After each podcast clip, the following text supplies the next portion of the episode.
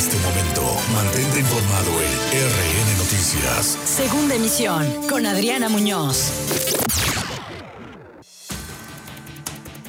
Siete de la tarde con tres minutos. Hoy es lunes 21 de septiembre. Soy Adriana Muñoz y esta es la información en la segunda emisión de RN Noticias. Sostiene Andrés Manuel López Obrador que las tarifas a los combustibles se han mantenido. Asimismo, advirtió que se tiene que reparar el daño por la compra de planta chatarra de fertilizantes. Inicia el ciclo escolar para educación media superior y superior. Inaugura la SEP el plantel COBAEP en Soledad Azompa.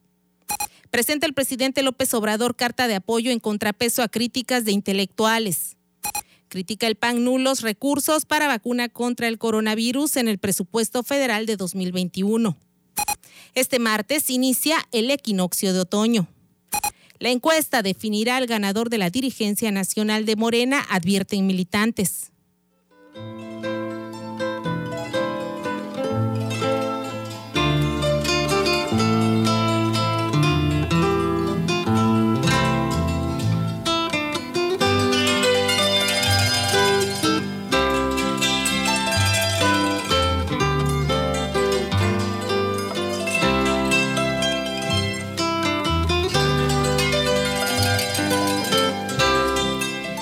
De la tarde con cinco minutos. Soy Adriana Muñoz. Nuevamente le doy la bienvenida a la segunda emisión de RN Noticias a través de Más Latina 965. Estamos iniciando jornada y semana, por supuesto, a través de la mejor frecuencia y dándole a conocer los detalles de los hechos a nivel local, estatal, nacional e internacional. Es un gusto saludarlos y darles la bienvenida a este espacio que estará hasta la media de este lunes.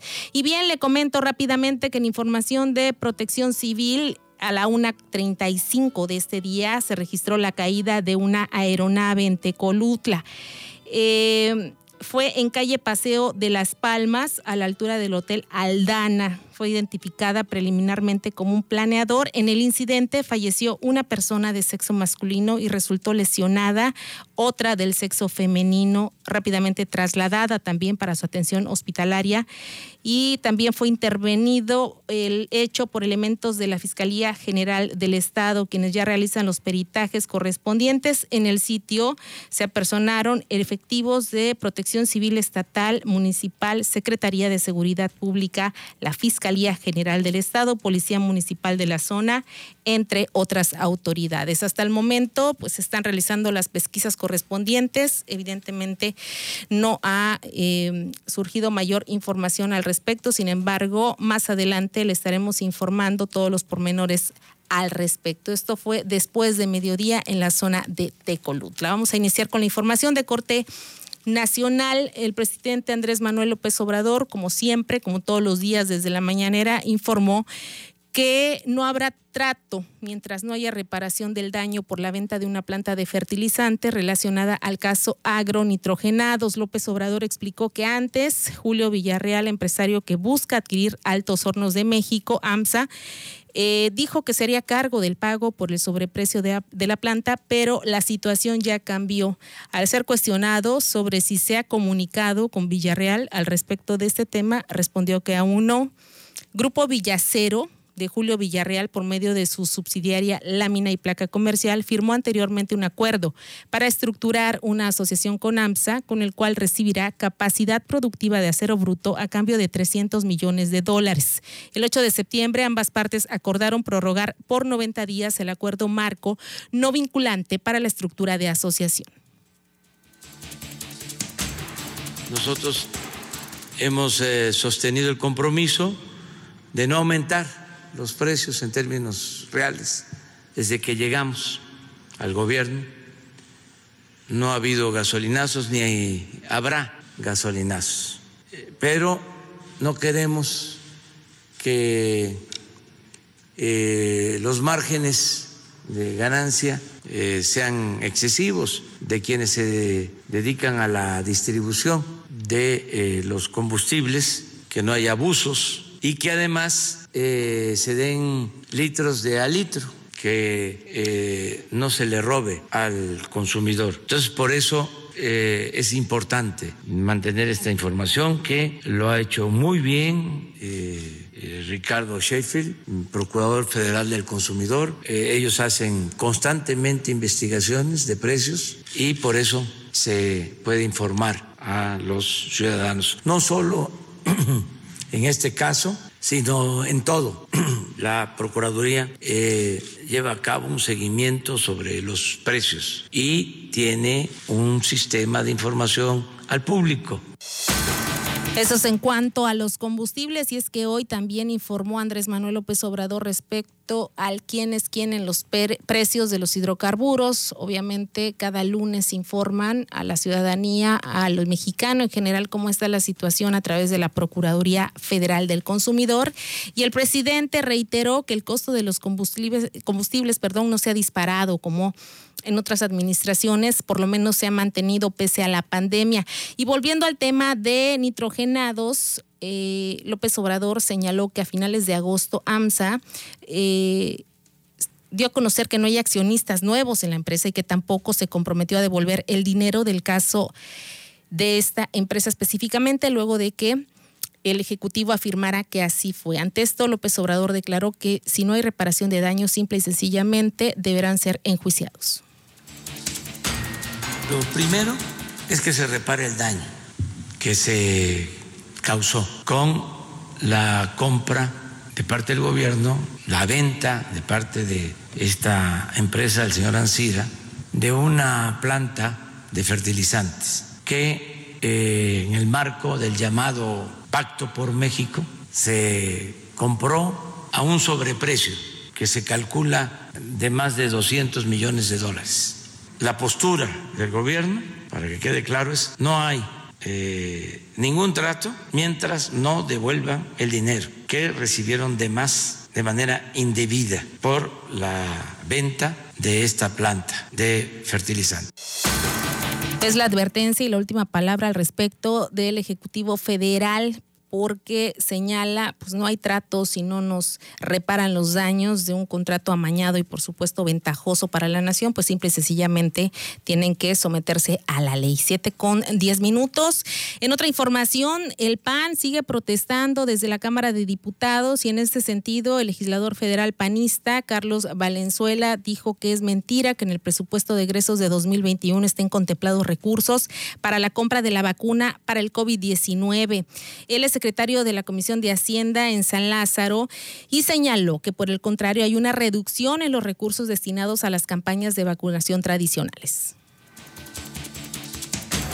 Al llamado eh, el día de hoy, el motivo de la, de la reunión es precisamente para informar de la falta de, responsabilidad por parte de Morena y del presupuesto que nos enviaron al Congreso donde desafortunadamente se carece de un fondo para la compra de las vacunas del COVID. Es un fondo que se necesita de más de 20 mil millones de pesos y que lamentablemente no viene etiquetado en ninguna parte del presupuesto.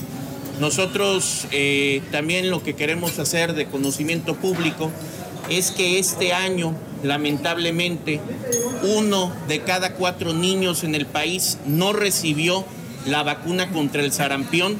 Hay un, hay, hay un déficit en cuanto a las campañas de vacunación, tanto de polio, tuberculosis, eh, sarampión, eh, que desde que entró este gobierno de la Cuarta Transformación hemos visto mermada esta, estas, estas campañas de vacunación y que lamentablemente para este año, a pesar del 1.5 millones de nuevos niños que, nacieron en este año, el presupuesto viene con un decremento de cerca del 18%.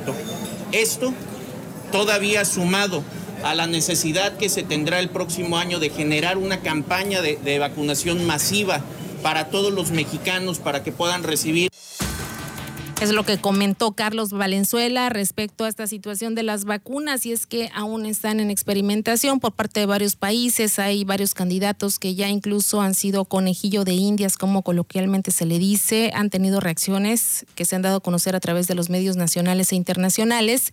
Y en lo que respecta a Veracruz, esta semana regresamos al semáforo naranja. Estábamos en amarillo, ahora naranja nuevamente y justo es tras las fiestas patrias. De hecho, ayer el sector salud en su conferencia habitual, su rueda de prensa diaria, dio a conocer por parte del secretario de Salud, Roberto Ramos Salor, que quienes asistieron a fiestas patrias, quienes hicieron reuniones particulares en sus casas, quienes de alguna forma burlaron la autoridad, autoridad y realizaron reuniones masivas, escuchen bien, tienen que estar los próximos 14 días alerta de algún eh, síntoma o también eh, evitando tener contacto con las personas, al menos de manera directa o muy cercana. Si pueden también estar confinados, ¿por qué? Porque este es el periodo de incubación del coronavirus y hay un riesgo muy alto de que ustedes puedan haberse contagiado en estas convivencias del pasado puente de septiembre. Se les advirtió, sin embargo, ahí están las consecuencias cada 15 días puede haber un pico o puede haber una reducción porque es el periodo de incubación de el COVID-19. Por eso es que el periodo de semaforización de cada entidad o municipio dura 15 días, porque es justamente la incubación del virus y es cuando se sabe cuánto ha brotado en número de casos. Eh, pues en mayor o menor medida y con una estadística mucho más confiable, independientemente de la que se da de manera diaria, porque obviamente los ciclos se van conformando diariamente. Ahí está la advertencia, tenga usted cuidado, ahora estamos en semáforo naranja nuevamente de alto riesgo, así que vamos a una pausa y regresamos. Tarde con 16 minutos, regresamos a la segunda emisión de RN Noticias. Nuevamente los saludos. Soy Adriana Muñoz Cabrera. Estamos a través de la frecuencia Más Latina 965 en todo el estado de Veracruz, transmitiendo en vivo y en directo desde este bello puerto de Veracruz. Continuamos con más hechos y mire usted, al menos cuatro funcionarios y colaboradores de la Secretaría de Protección Civil en el gobierno de Veracruz y ayuntamientos han fallecido a causa de complicaciones por COVID-19, reconoció la Secretaría secretaria de Protección Civil del Estado, Guadalupe Osorno Maldonado, durante su mensaje con motivo del Día Nacional de Protección Civil este fin de semana, señaló que con heroicidad antepusieron la salvaguarda de los ciudadanos antes que su propia vida y muchos perdieron la batalla contra el coronavirus. Esta nueva experiencia la hemos asumido con compromiso, con profesionalismo, con valor, anteponiendo la vida de los demás a nuestro bienestar, a nuestra tranquilidad y descanso, con un heroísmo digno de los tiempos que vivimos y de la transformación que se vive en nuestro país. Además de estos compañeros, honramos la memoria de todas las personas que se han sacrificado por salvaguardar la vida de los demás en esta pandemia. Sin duda alguna, y es que no es la única dependencia y tampoco los trabajadores municipales, estatales o federales del ramo los que desgraciadamente han perdido la vida ante esta situación, ya lo dijo eh, Guadalupe Osorno. Muchos se han ido como héroes de manera particular, se hace un reconocimiento al ejército blanco que tanto llamamos aquí, que es decir, el sector salud en todos sus niveles, ellos vaya que han sufrido varias bajas. Desgraciadamente, al tratar de salvar vidas, han perdido la suya y por supuesto han enlutado a sus familias. 7 con 19. Y en lo que respecta a protección civil, pero en temas climatológicos, dando seguimiento a afectaciones por el disturbio 90L y la tormenta tropical Beta. Este 21 de septiembre, al corte, tiene el siguiente reporte. Ante la presencia del disturbio tropical 90L y la tormenta tropical Beta, desde el 15 de septiembre, un total de 33 municipios han reportado afectaciones en la entidad, con un total de 2.152 personas afectadas. Durante este fin de semana, sábado, domingo y lo que va de este día, 12 municipios reportan alguna afectación por lluvias e inundación. De manera preliminar, reportan 668 viviendas con afectaciones en proceso de verificación, así como 11 derrumbes y 11 deslaves. No se tiene reporte de personas lesionadas. ¿Qué municipios son los afectados hasta el momento o al menos en las últimas horas que se han sumado a esta lista de municipios con daños? Coscomatepec, Coatepec, Jalapa, José Azueta, Los Reyes, Amatitlán, Playa Vicente, Paso del Macho, Cosautlán de Carvajal, eh, Tlacotalpan, Santiago Xochiapan, Tilapan y bueno, a esto seguramente se irán sumando diversos reportes. Recordemos que los afluentes de respuesta rápida particularmente están constantemente monitoreados. Este fin de semana varios municipios registraron el escurrimiento de los ríos, por ejemplo, en Alvarado, los ríos Jamapa, Cotaxla, en entre otros. Tesechoacán también, Tlacotalpan registró algunos escurrimientos y bueno, estarán en las próximas horas recibiendo diversos tipos de llamados y por supuesto la alerta es para todo el estado, independientemente de que la advertencia y el exhorto es para los ciudadanos. No hacer caso a noticias falsas, eh, guardar papeles de mayor importancia en caso de que vivan en zonas de riesgo, no tomar mayor riesgo de donde ya viven o bien si no es necesario salir no lo hagan y en caso de requerir albergues acérquense al ayuntamiento de su localidad, al DIF de su localidad o bien salgan con tiempo, no esperen que pues el vendaval les gane.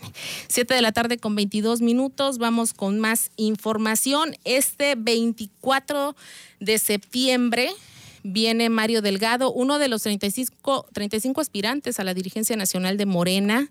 Eh, los pormenores los dan militantes que hoy dieron una conferencia de prensa en conocido café de este puerto y reiteraron que será la encuesta la que defina al próximo líder morenista. Insisten en unidad, aunque visiblemente el partido tiene bastantes diferencias en el interior el INE. Cambiaron las fechas debido a que en la primera convocatoria no se garantizó la paridad de género y hay una nueva recalendarización de las fechas. Del día 22 al 28 va a haber una encuesta de reconocimiento donde tres hombres y tres mujeres este, van a ser los candidatos a la presidencia nacional de Morena. ¿Cuáles van a ser esos hombres y mujeres? Tres hombres y tres mujeres serán los candidatos a la Secretaría General. Va a ser una encuesta de reconocimiento por parte del Instituto Nacional Electoral. Ya será en los próximos días los que se determinarán quiénes van a ser. Del día 2 al día 8 de octubre va a ser la encuesta que determinará quién será el... 7 de la tarde con 23 minutos. Obviamente esto gestará muchos movimientos al interior del partido que en este momento nos gobierna tanto en el Estado como en el país. Evidentemente hay un teje y maneje, un debate interno muy fuerte al interior de Morena, que es el partido que llevó al poder Andrés Manuel López Obrador, y esto se está viendo ah, en los diversos estados. Serán 15 en la próxima elección los que tendrán que refrendar la gubernatura o bien buscarla bajo las siglas de Morena, entre otros muchos cargos de elección popular. Obviamente la dirigencia nacional está en boga y con un debate interno bastante, bastante fuerte. Hay un enfrentamiento entre las bases morenistas, al igual, hay que decirlo, que otros partidos políticos. Siete de la tarde con 24 minutos y tras este verano lluvioso, muy cálido, muy, muy cálido el que se registró en este año. Este martes, cerca de las ocho y media de la mañana, iniciará por fin el equinoccio de otoño en el hemisferio norte. De modo similar al equinoccio de primavera, dicha fecha se caracteriza por un día y una noche de igual duración. Para este martes se prevé una salida del sol a las 7.16 horas y un atardecer a las 19.23 horas para Jalapa, por ejemplo. La estación de otoño durará 89 días y 20 horas y va a finalizar el 21 de diciembre, fecha del solsticio de invierno. Con lo anterior, concluye en Veracruz un verano caracterizado igual por altas temperaturas y por un ambiente propio de la temporada invernal. Solo el primero de septiembre el termómetro en Platón Sánchez, por decir algo, en la zona norte alcanzó los 45 grados a la sombra, mientras que un día después en Salayeta, Perote, la temperatura descendió a menos 4 grados en pleno verano. Así que imagínese usted cómo está el cambio climático y veremos cómo nos pinta el otoño, otoño, por supuesto, el invierno que iniciará en diciembre próximo. Ya se fue el año, literalmente, tres meses y listo pasamos y ojalá lleguemos a fin de este 2020 con salud, que es lo más importante, y quienes aún tenemos trabajo también lo podamos mantener. Siete de la tarde con 26 minutos.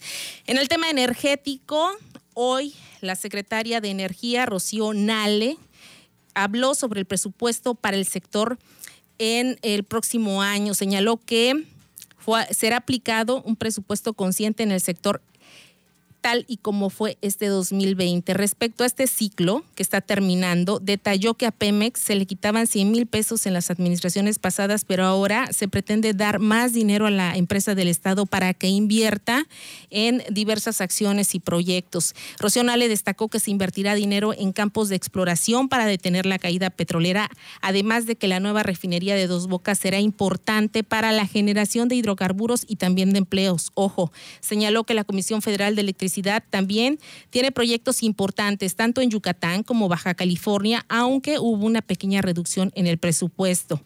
La secretaria de Energía indicó que el precio del petróleo en 42 dólares por barril es muy razonable y destacó que México no ha tenido tantas pérdidas como otros países, ya que ha mantenido su producción.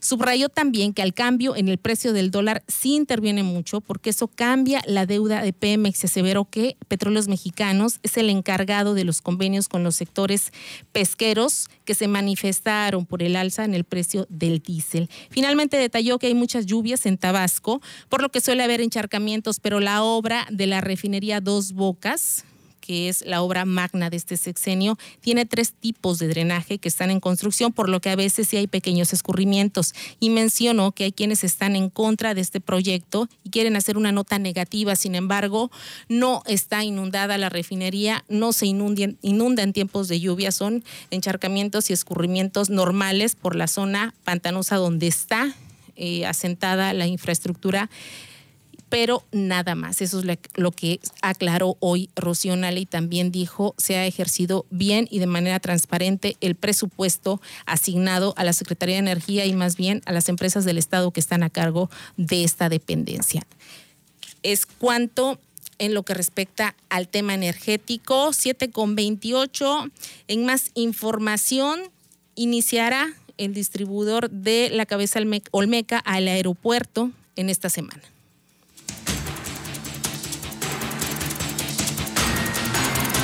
Solo va a beneficiar a los que trabajan en la ciudad industrial, este tramo en particular es de gran importancia porque va a ayudar al flujo de los que vienen y van del aeropuerto hacia Veracruz y que se dirigen hacia la cabeza Olmeca para entrar a Miguel Alemán o para entrar a Díaz Mirón o para venirse hacia Boca del Río por Ejército Mexicano.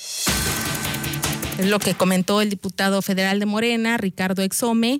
Y bueno, este fin de semana hubo varias protestas que se sumaron a los intelectuales. Primero, el grupo civil Frena, que tiene varias caravanas ya instrumentadas a nivel nacional y por supuesto en la capital del país. Se han eh, plantado incluso en el Zócalo Capitalino con todo y tiendas de campaña. También los intelectuales a través de Javier Sicilia se han pronunciado en contra del presidente Andrés Manuel López Obrador, de su forma de hacer política y hoy el presidente presumió una carta firmada por más de 28 mil personas que apoyan a su gobierno y que responde al desplegado que firmaron 650 intelectuales criticando su administración por atentar contra la libertad de expresión. Desde Palacio Nacional, el mandatario pidió a su vocero Jesús Ramírez Cuevas que leyera ambos posicionamientos para equilibrar la información, pues dijo que la carta donde le brindan apoyo no se difundió. En la mañanera, López Obrador acusó que los intelectuales que firmaron el desplegado en su contra no quieren que hable desde la conferencia mañanera al señalarlo de estar degradando la tribuna presidencial. De hecho, estas y otras consignas se dieron en las manifestaciones. Ustedes también son pueblo y su salario se paga con nuestros impuestos de todos los mexicanos. Todos grabando, todos grabando, por favor. ¿Por qué? Sí, debe de ser libre. Somos mexicanos libres. Todos grabando, por favor. ¡Háganlo por su familia, por favor! ¡Háganlo! ¡Su familia! ¡México despierta! ¡México despierta! Esto es lo que eh, dieron o consignas que se registraron durante la manifestación en la capital del país. A esto también respondió el presidente Andrés Manuel López Obrador. El presidente Andrés Manuel López Obrador aseguró que se garantizará la libertad de manifestación y no se molestará a los integrantes del Frente Nacional Anti-AMLO que mantienen un plantón en la Ciudad de México. Al encabezar la supervisión de reconstrucción a tres años del sismo del 19 de septiembre de 2017 en Jojutla, Morelos, el Ejecutivo Federal señaló que espera que este no sea un plantón efímero y de unos cuantos días. Recordó que en el 2006, tras las elecciones de ese año en las que acusó que hubo un fraude electoral, mantuvo un largo plantón en la Avenida Reforma. Es interesante que ellos vivan este proceso. Ya no es la protesta en carros, ahora que ya tomaron la decisión de bajarse de los carros y protestar y acampar, que se queden ahí, que se queden todos, también los dirigentes, a dormir ahí, en las casas de campaña, que no se vayan a ir a los hoteles en la noche y que dejen nada más a la gente ahí durmiendo, sino que se queden los meros, meros, los de arriba, los que encabezan este movimiento. Y lo digo con todo respeto. Acompañado del gobernador Cuauhtémoc Blanco, el presidente López Obrador pidió a los manifestantes de Frena que se sientan seguros porque se les cuidará. El presidente López Obrador señaló que está contento de que protesten lo que llamó conservadores porque si no fuera así se sentiría frustrado de que no haya cambios. Para RN Noticias, Miguel Cabrera. 7 de la tarde con 31 minutos. Nos vamos. Gracias por habernos sintonizado. Una tarde más, por supuesto. Mañana en punto de las 19 horas los esperamos en la segunda emisión informativa RN Noticias a través de Más Latina. Se queda con Julio en los controles y, por supuesto, Dulce María Valdés con la mejor programación.